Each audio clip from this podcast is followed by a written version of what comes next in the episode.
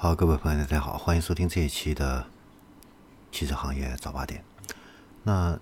首先的话呢，我们来看一下整车这方面的一些资讯。小鹏 P 五的话呢，最近开启了预售啊，它推出了四六零 G、四六零 E、五五零 G，还有五五零 E 以及五五零 P，还有六百 P 等六款车型。补贴后的这个预售价的话呢，是十六万到二十三万。然后我们再来看一下法拉第未来，就是 FF 啊。那根据官网和 APP 的一个显示，它的旗下首款车型 FF 九幺啊，量产版的话呢，已经正式开启预定。客户的话呢，只需要交五万块钱就可以提前来体验这个未来主页版的 FF 九幺。而且呢，这五万块钱的预付定金呢，是可以全额退款的啊。那这款车的话呢，FF 九幺会在九月二十一号在洛杉矶总部。举办的这个投资者日的这个这一天啊，正式上市亮相，并且的话呢，会在明年上半年上市。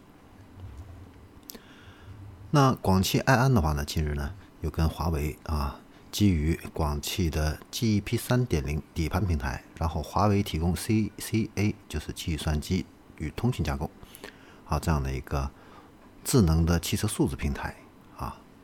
融合打造啊。然后再搭载华为的全站智能汽车解决方案，推出首款车将在二零二三年底进行一个量产。那这款车呢，会是一个中大型的智能纯电 SUV。产品合作方面的话呢，并非是单一的这一个产品，以后会开发一系列的智能汽车啊。然后我们再来看一下，就是恒大造车。恒大造车的话呢。最近没有什么大的新闻，但是出来了一个负面新闻。这个负面新闻是什么呢？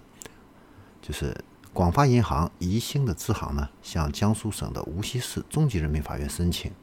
啊，就是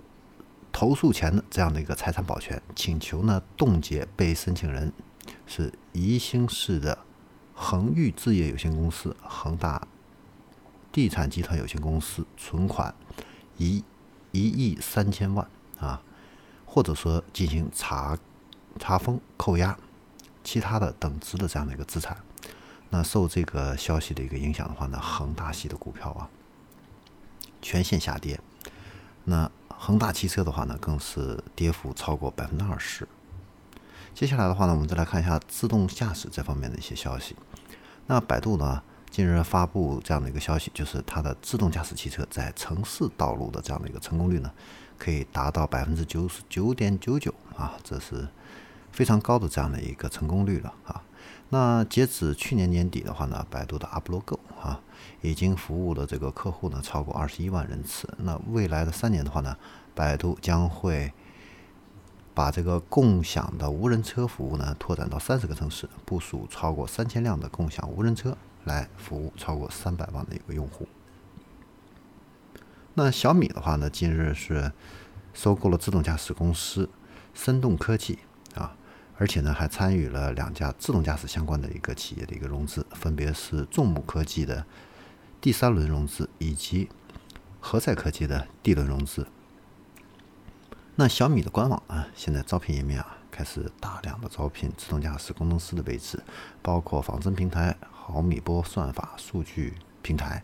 车载基础构架等不同方向啊，而且呢，在招聘的这个职位上啊，都加了一个加急这样的一个提示啊。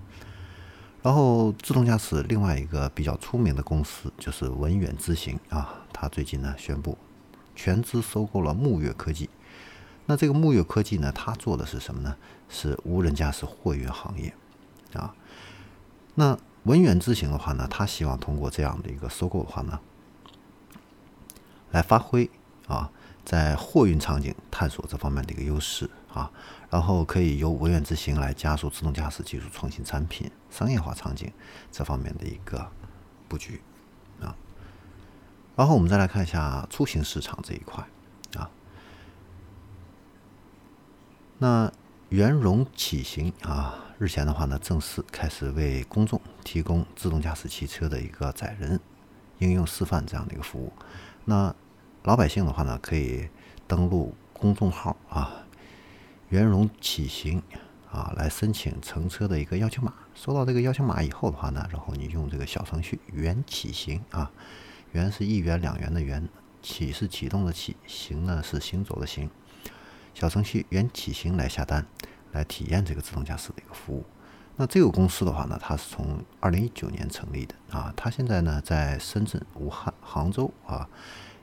都进行了大量的一个道路测试，累计的安全测试里程呢超过两百万公里，覆盖了深圳的核心的 CBD 啊，总共有近百个站点，总运营里程呢达两百多公里。然后我们再看一下近期呢网约车这个市场啊，网约车市场的话呢。最近，美团打车啊上线了微信小程序，同美团打车 APP 一致，然后呢，提供美团快车、超超出行、首汽经济型，还有自行新出租等多个平台、多个车型的这样的一个网约车的一个服务。同时呢，它还用召回短信或者是电话回访这样的一个方式的话呢，来确保啊优惠信息呢能够传递给之前的老用户啊。那除了常规性质的这样的一个乘客打车打车的这个优惠券之外的话呢，啊，他还推出了邀请好友助力和新司机注册，以及邀请司机赢大奖这样的一系列的裂变活动啊，来进行一个促销啊，希望能够吸引更多的这样的一个客户啊。